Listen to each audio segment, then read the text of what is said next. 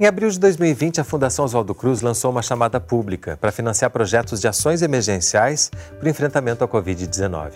Recursos de doações de empresas, instituições e pessoas físicas foram redirecionados para 145 projetos, resultando na distribuição de um montante de 4 milhões e meio de reais. Esse é o terceiro de uma série de cinco programas para apresentar 10 desses projetos selecionados. No bate-papo de hoje, você vai conhecer como os projetos Movimento de Defesa dos Direitos dos Moradores em Núcleos Habitacionais de Santo André, MDDF, e Bem TV, Associação Experimental de Mídia Comunitária, estão enfrentando a pandemia e qual a importância dessa chamada pública para esse enfrentamento. Nosso primeiro convidado é Ednilson Ferreira dos Santos, gestor de Planejamento e Gestão Ambiental do Serviço Municipal de Saneamento de Santo André, São Paulo. Seja bem-vindo, Ednilson. Olá. Queria começar falando justamente do movimento de defesa dos direitos dos moradores em núcleos habitacionais de Santo André, que é um movimento que já existe desde 87 e que no início se dedicou à reivindicação de água, esgoto e saneamento. Eu acho importante a gente falar sobre isso, porque isso já dá um panorama sobre que realidades a gente está falando, né? que, que depois vão, a gente vai tratar um pouco mais profundamente nessas ações. Queria que você falasse um pouquinho do MDDF, já que você está trazendo ele na camisa, inclusive. Isso. O MDDF ele surge, na verdade, como MDF, né? Movimento de Defesa dos Direitos dos Moradores em Favela, ou Movimento de Defesa do Favelado. Depois, ao longo dessa história, incorpora mais um D, que é o D de direito. É pensar a questão da moradia para além da construção da moradia, pensar o bairro, pensar o entorno, pensar na, na questão do transporte, educação, saúde, cultura. Então, a gente foi, ao longo dos anos, incorporando vários outros direitos que são necessários quando a gente pensa no território. E ele surge exatamente para evitar as desocupações de terra que existiam na, na, na década de 80, né, com Santo André é uma cidade, assim como várias cidades do nosso país, que cresceram de forma desorganizada, desordenada, por conta da industrialização nesta região, aqui na região do ABC, é, e com isso gerou muitas desigualdades sociais. E a questão da moradia, de muito tempo, tem sido uma dessas necessidades, um desses direitos necessários para que a gente faça a luta. Então, ele inicia pela questão da moradia e, ao longo do tempo, vai construindo e brigando, lutando para outras políticas públicas. Por isso, é um movimento que está engajado em diversos conselhos uh, participativos da cidade, seja o Conselho de Habitação, Conselho de Cultura, Conselho de Saúde e assim por diante. Ou seja, a gente está brigando pela questão da moradia, mas também por todos esses outros direitos que fazem parte da vida do ser humano. E que significam saúde, né? A Fiocruz trabalha com o conceito ampliado de saúde que passa por todos esses elementos que você falou aí do dia a dia de um cidadão né? E aí eu queria entrar justamente falando de Fiocruz, falando do MDDF, no nome da ação de vocês, que é Comitê das Comunidades, que é uma rede de comunicação de enfrentamento ao coronavírus. Conta pra gente o que é essa ação. Isso, logo que a pandemia, né, com os primeiros casos de, de coronavírus começaram a surgir aqui no estado de São Paulo, a gente se reuniu, já de forma virtual, porque a gente já estava... Ah, promovendo esse, esse isolamento, o distanciamento, o isolamento social. Então, nós nos reunimos, a diretoria do movimento, com outros colaboradores, começamos a pensar formas de como atingir de forma direta todos os territórios de favela de Santo André. Santo André é uma cidade que tem aí uh, ah, 19% da população morando em favelas ou em conjuntos habitacionais populares, uh, e há uma dificuldade de ser uma cidade com, com, um território grande, né, e a dificuldade de chegar a informação na ponta. Então a gente começou a reunir e pensamos que um comitê virtual, e aí a gente denominou de comitê das comunidades, fosse uma forma da gente fazer com que as informações chegassem na ponta. Começamos é, a organizar e a fortalecer esse, esse comitê por meio de, de conversas por WhatsApp. Hoje, ele começou com, com, 40, com 50 é, comunidades, hoje já tem 80 comunidades, que representam mais de 85% das comunidades de favela de Santo André. Nós estamos falando aí de forma indireta é, para 111 mil pessoas, ou seja, 36 mil famílias que estão ligadas a, a esse comitê, um comitê virtual que trabalha a questão da informação para combater as falsas né, informações que chegam na periferia e que dificulta muito a vida das pessoas durante a, a pandemia. Então, ele surge com esse intuito de buscar a informação para que ela chegue nas pontas e que as pessoas possam saber como, né, é, é, quais são os caminhos, qual a melhor forma de buscar informação, quais são os serviços que estão funcionando no seu território, para não ficarem perdidas transitando e, com isso, disseminando o vírus. Eu, eu, tive a oportunidade de assistir tanto um podcast quanto um, um, uma outra apresentação de jovens moradores a, a partir da linguagem deles mesmos. Essa é uma preocupação, que essa comunicação seja feita pelas próprias pessoas que estão trocando essas informações? Isso, essa preocupação ela tem sido desde, da, da, desde, desde sempre né, na, no MDDF, por isso a gente tem fortalecido essa rede de comunicação, onde a gente fortalece os protagonistas da própria comunidade. Então, jovens né, que já participaram com a gente num curso anterior, no ano passado, onde eles foram ah, aprendendo técnicas ah, do audiovisual e que durante a pandemia puderam ah, acelerar o processo e, e fazer na prática, né? na prática colocar tudo aquilo que eles aprenderam na teoria, na prática também, mas puderam ampliar os seus conhecimentos. Então a gente buscou esses jovens que participaram desses cursos e agora durante a pandemia eles puderam criar, né? Então toda essa estrutura que a gente tem, tem criado vieram das, das sugestões desses participantes. O próprio boletim do MDDF que é feito semanalmente as lives com as comunidades, esses podcasts, uh, ou seja, os spots para carro de som, ou seja, sempre utilizando a linguagem que eles estão habituados, né, de que forma possa chegar no território e as pessoas entenderem, e até porque eles são moradores da própria comunidade, isso facilita bastante o diálogo e até a veracidade das informações. Vocês têm um projeto também chamado Criança Cidadã, desde 99 que há um tempo já que essas crianças, inclusive, que começaram no projeto, já cresceram, já são jovens, já estão provavelmente até participando desses outros projetos. Como é que é, esse, que é isso, né? É, é, é esse pensamento do MDDF que tem um, um olhar mais amplo tanto quanto nas questões do dia a dia, como a gente já falou aqui no início, mas também que vai acompanhando esse cidadão ao longo do tempo. Esse é, é a busca, esse é o caminho que o MDDF está propondo? Sim, e é muito curioso isso tem, que você traz a respeito do projeto Criança Cidadã, que trabalhou ao longo aí de, de mais uma década, né, toda a questão de, de, jovens. E muitos desses jovens hoje são liderança. Na semana passada nós tivemos, por exemplo, um dos jovens que é de uma das comunidades aqui de Santo André, comunidade de Tamarutaca, ele era um jovem do projeto lá atrás, hoje já é casado, tem sua família constituída e é uma liderança na comunidade. Ele participou conosco da Live das Comunidades, que é uma live que a gente realiza semanalmente, às segundas-feiras, trazendo liderança de, dessas diversas comunidades de Santo André para que eles possam apresentar a sua comunidade, falar da pandemia, como a pandemia está afetando a sua realidade, né? E, e também compartilhar um pouquinho do seu saber e aprender da outra comunidade também, porque, embora é uma cidade é uma única cidade, muitas, as, muitas das vezes as pessoas não conhecem a realidade de uma outra comunidade. Então, as lives das comunidades também elas servem para poder é, propiciar esse momento. E é, é, curioso que a gente percebe que jovens lá do passado, né, que estiveram conosco nessas atividades do projeto, trabalhando na questão de esporte, no contraturno da escola, mas está trabalhando teatro e assim, diversas outras linguagens de, culturais no contraturno escolar, e hoje são jovens que estão aí participando à frente das suas comunidades. Você é da área da gestão ambiental, como é que a gente pode linkar isso tudo também, especialmente em tempos de pandemia, que, que joga a luz sobre as questões ambientais de uma forma ainda mais contundente, com esse projeto de comunicação? Como é que a gente faz, junta isso tudo também? Olha, são diversas, diversas frentes que a gente pode trabalhar. Tanto na questão, eh, por exemplo, a questão do, dos resíduos sólidos, que é uma questão importante de se pensar, o acondicionamento né, a, a, disposição desses resíduos para coleta, não deixá-los a lá, a, colocar muito antecipadamente isso para caminhão da coleta passar e pegar, porque eles podem ficar na, na via pública e animais virem e, e, e, danificarem ou espalharem esses resíduos, ou seja, desde coisas assim mais pontuais que são importantes pensar nesse momento, a coisas como, por exemplo, a questão de queimadas, a questão ah, da falta d'água que algumas comunidades ah, vivenciam e como conviver com esses problemas que são ah, ambientais também, porque a falta d'água vai gerar um monte de outros problemas. A gente está falando de um momento de pandemia onde a água é um, algo importantíssimo para se evitar a disseminação do vírus. Né? E como fazer se, se, aquela comunidade não tem, não, não tem água? Então, é pensar essas formas de levar a uh, informação. Então, é, o comitê tem propiciado isso e propiciado um diálogo permanente e direto com as companhias uh, dos serviços públicos da cidade.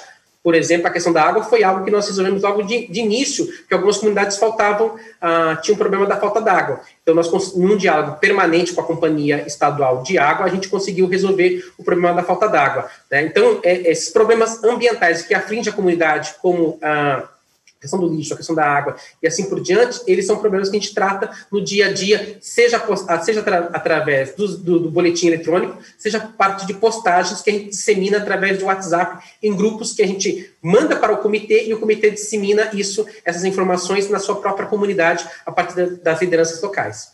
E você já vislumbra algum legado que isso tudo possa deixar para o período pós-pandemia? Olha, eu não tenho dúvida. Primeiro que são diversas parcerias que nós constituímos a partir desse projeto com o apoio da Fiocruz. Constituímos parceria com a própria universidade aqui de São Caetano do Sul, da cidade vizinha, e com ela já estamos é, dialogando sobre propostas futuras uh, de encaminhamento, de pensar uh, como fortalecer essa comunicação, o uso de aplicativos, o uso das redes sociais, como potencializar isso, engajar mais pessoas na ponta, mas também um sonho que nós tínhamos antigo, que nós estamos antecipando, né, com todo esse aprendizado durante a, a pandemia, fortalecendo a, a, a, comunicação, que é criar a TV uh, ah, web das favelas aqui de Santo André, que nós não temos uma TV que direcione conteúdo especificamente para as favelas. Então, esse projeto a gente já está é, constituindo, né, esperamos até o final do ano já colocar ele aí ah, para funcionar na cidade. Parabéns, Edilson, pelo trabalho do MDDF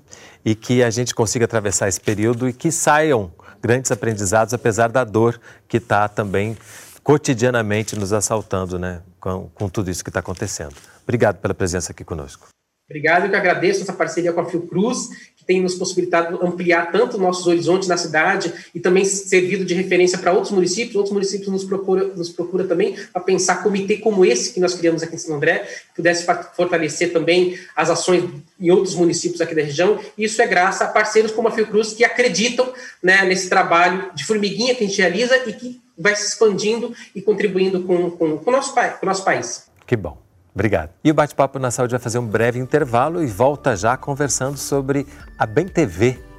Não sai daí, a gente volta já.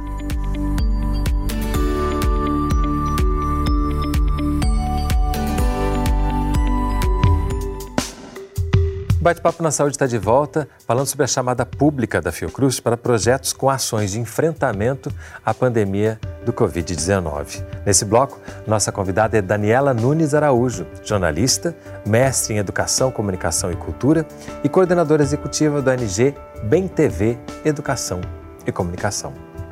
Seja bem-vinda, Daniela.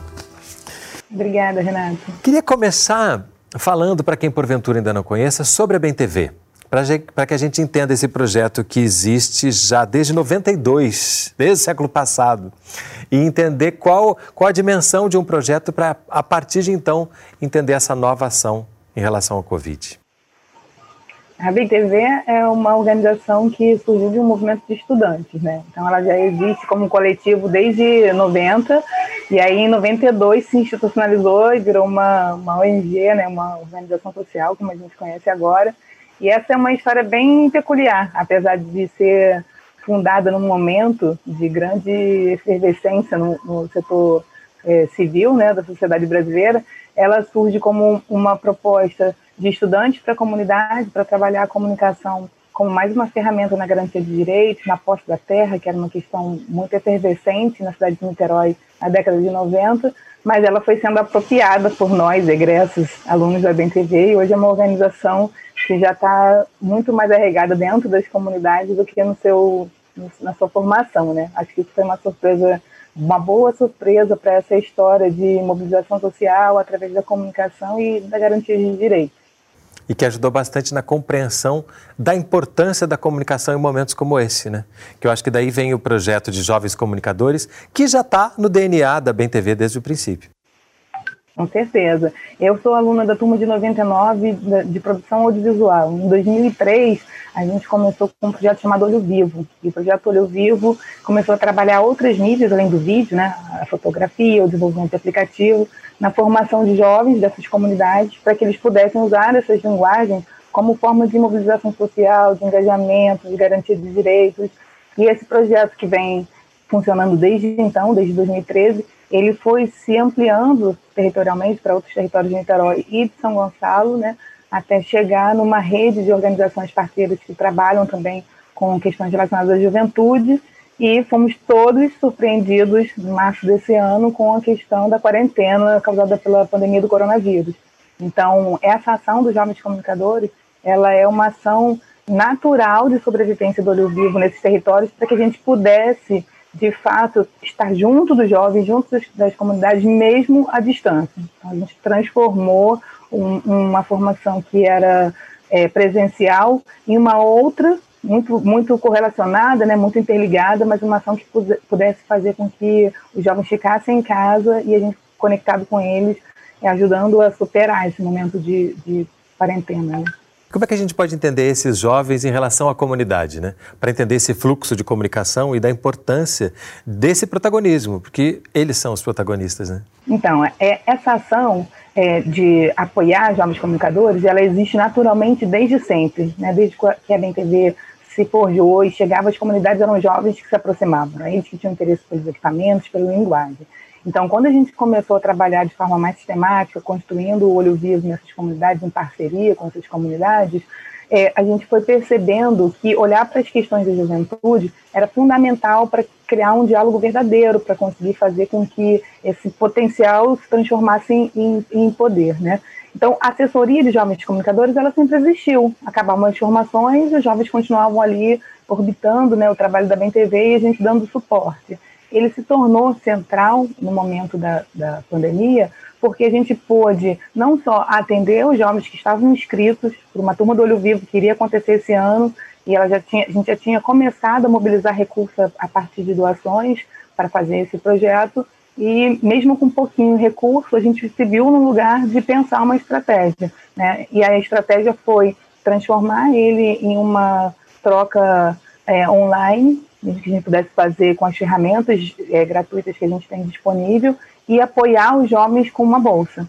Então, toda essa mobilização se deu para tentar fazer um papel de garantia do direito humano à dignidade né, e, a sobrevivência nesse, momento, transferindo um recurso diretamente para que os jovens pudessem apoiar suas famílias e se preservar o máximo possível, que a gente sabe que as classes populares nas favelas são os que mais é, se colocam no front né, desse risco, porque eles não podem trabalhar, muitos trabalham como entregadores, trabalham com atividades de serviços essenciais como farmácia. Então, todo o projeto foi pensado para é, garantir direitos, informação e saúde, apoiar com, com uma bolsa e continuar conectado aos jovens com sua formação no processo formativo mesmo que for com uma outra tipo de conexão, né? A gente não gosta muito desse termo educação à distância, então a gente tem construído com eles um, um outro conceito de educonexão. A gente está conectado por ferramentas virtuais, porque é o que é possível agora, mas a nossa rede ela é, ela é física, real, afetiva e territorial, né? No território de juventude e no território das comunidades que eles estão inseridos. A BNTV tem um projeto chamado Frente Papa Goiaba pelos Direitos da Juventude Negra. Eu acho tão importante falar sobre isso dentro também desse outro projeto para entender esse olhar, que é, é, importante enfrentar as desigualdades se a gente quer pensar em cidadania. Né? Exatamente, essa pergunta é também maravilhosa, porque a frente ela é isso, né? Nós estamos todos alinhados em uma, um mesmo objetivo, garantir é, proteção e vida para a juventude negra. Então, são 34 organizações que vem se articulando há muito tempo, né, a partir de fóruns de juventude, fóruns de garantia de direitos, e que há quatro anos atrás a gente se organizou em, em torno de, dessa ideia de frente para fazer um mapeamento de como o racismo incidia diretamente sobre a juventude periférica negra de Niterói e São Gonçalo. Então a gente fez um, questionário ouvindo dois mil jovens e chegamos a um, um, um resultado que infelizmente é até óbvio, né, que a gente tem uma dificuldade muito, muito grande de inserção desses jovens no mundo do trabalho por questões estruturais de racismo na nossa sociedade e que a mulher negra ela ainda está na base dessa pirâmide. Ela, mesmo tendo em muitas regiões mais formação né, do que a média da, da, da população em geral, ela ainda assim ganha menos e tem muito desemprego maior. A partir dessa mobilização, a gente fez uma campanha para sensibilizar empresários, para sensibilizar a cidade e, e, se aglutinou em torno desse tema que persiste até hoje, porque o racismo estrutural está aqui presente até hoje, né? E foram esses parceiros que a gente convocou para mobilizar a nova ação dos jovens comunicadores, que começou com 30 jovens, porque tinha pouquinho recurso para dividir entre bolsas, chegou mais uma organização parceira, o Instituto Rumo Náutico, apoiou com mais 30 jovens, e a gente foi fazendo crowdfunding, vaquinhas, é, é, projetos, parcerias com a Fiocruz, por exemplo, parceiros institucionais como Missão em Foco, e chegamos a 500 jovens. E esses 500 jovens não são 500 jovens vinculados diretamente à BNTV apenas. São jovens que estavam orbitando todas essas organizações da Frente Goiaba e que de alguma maneira iam precisar também desse apoio. Então a gente mobilizou à frente essas organizações parceiras, elas mobilizam os seus jovens, fazem o, o cadastro, o acompanhamento das famílias né, com os dados, e a gente oferece a formação, a, o monitoramento das ações, a orientação em comunicação e a rede de jovens comunicadores que eles estão criando nos seus territórios. Né? É uma rede local a partir de uma lista de transmissão que eles constroem no seu próprio WhatsApp. Uma ferramenta que a gente é, se apropriou né, com esse uso, porque infelizmente também a gente tem uma, uma questão delicada com relação ao acesso à internet e muitas pessoas usam pacotes de dados pré-pagos e elas só têm acesso à rede social como forma livre, né? Elas não conseguem baixar um arquivo, abrir um link, uma página oficial como de uma prefeitura ou da OMS ou da própria Fiocruz. Então a gente faz esse filtro, checa as informações, né? Adapta esse conteúdo para ser mais acessível possível e transmite para um canal que eles possam acessar né? e possam se informar e estar junto com a gente. É importante isso, porque é justamente essa mesma dificuldade de acesso e acesso livre só a essas redes que faz com que as fake news tenham tanto poder de penetração. Então é, é, importante também entrar com, digamos, o antídoto, né, com informações de, de científicas mesmo, comprovadas, nesse mesmo canal para que as pessoas possam começar a entender essas diferenças, né? Exatamente. A gente, o brasileiro, me apropriei de uma ideia que é a cultura das frestas, né? A gente vai atuando nas brechas, porque a gente vai aprendendo a, a criar caminhos para superar essas necessidades. Essa, essa, esse conceito do, do Simas, que está no, no, Fogo no Mato, que é um livro que eu adoro, ele dá para a gente essa noção de que reinventar o cotidiano é extremamente urgente, principalmente no momento de crise, né? Ele, ele é necessário. Então, para dar conta disso tudo, a gente precisa, primeiro, é, olhar para o lado, ver quem são os nossos parceiros, convocar esses parceiros a participarem com o coração aberto e a partir de recursos. Né? A partir do momento que você tem é, uma institucionalidade maior e consegue mobilizar um recurso, você tem que pensar nessas organizações coletivas menores que estariam também em grande dificuldade, ou pior dificuldade, se não tivessem essa rede de proteção. E assim ir repassando essa cadeia. Né? Quando os jovens entram no processo, eles passam por duas semanas de formação todos os dias. São é, é, uma hora e meia, mais ou menos todos os dias, com vários conteúdos relacionados à comunicação, ao SUS, é, a, a checagem de notícias, saúde mental, igualdade racial, violência no território, porque tem muito. Então, essas duas semanas, assim, é um boom. A gente faz isso tudo online, cada um com a sua dificuldade, a gente monitorando e ajudando cada um. E a partir desse momento, eles criam uma lista com 256 contatos né, 256 contatos, vezes 500 jovens, são 128 mil moradores. Então, estão é uma rede de contatos reais, né, são vizinhos, colegas, não tem nenhuma é, possibilidade disso acontecer de forma não, não, não acordada. Né? Não tem a possibilidade disso acontecer sem consentimento, porque você só recebe um conteúdo de uma lista se você tiver a pessoa nos seus contatos. Então, a gente já garante aí que é uma informação verdadeira a gente foi convidando parceiros que são parceiros é, de peso, com grande conhecimento na área, para ajudar a gente nessa construção. Então, por exemplo, o coletivo Intervozes deu um, uma das oficinas um, um dia para eles e vem construindo com a gente essa ideia de desinformação, que é o que a gente vem trabalhando com eles, porque a fake news é, quase glamoriza o termo, né? E desinformação, ela é, ela é um, um desserviço. É, são conteúdos construídos com, uma, com a linguagem do jornalismo, né, que parecem verdade, mas que têm como objetivo de confundir ou te induzir a concluir ideias pré-estabelecidas. Então, os jovens atentos a isso, né, eles, eles é, antenados nisso, eles podem e, e conseguem checar essas informações e promover essa reflexão no território, que é o mais importante, porque a gente precisa que essa rede se amplie, que as pessoas se protejam. Hoje a gente tem uma desigualdade né, social no Brasil muito grande. Então a gente não pode contar que essa proteção vai vir de fora. A gente precisa criar uma rede para que cada um possa estar dentro do seu contexto se proteger no máximo possível, né? Através da, da, da informação, através do acesso a serviços. Então, dentre os conteúdos está também como você, daquele território, daquele bairro, acessa um serviço de saúde, é, pode fazer um teste, verifica os sintomas do Covid, por exemplo. Está né? Tá tudo muito relacionado ao agora, a necessidade agora da comunidade. Perfeito. Parabéns pela trajetória da BNTV e por esse momento, essa ação tão fundamental É, e, é, e, é, interessante você falar né, que fake news glamoriza o termo. A gente tem que começar a usar palavras que sejam mais diretas mesmo para entender o risco que a gente corre quando a gente acessa uma desinformação. Obrigado pela presença aqui conosco, Dani. Obrigado a você, sempre disponível. Um prazer estar no canal. E o Bate-Papo na Saúde de hoje fica por aqui. A gente se vê. Até lá.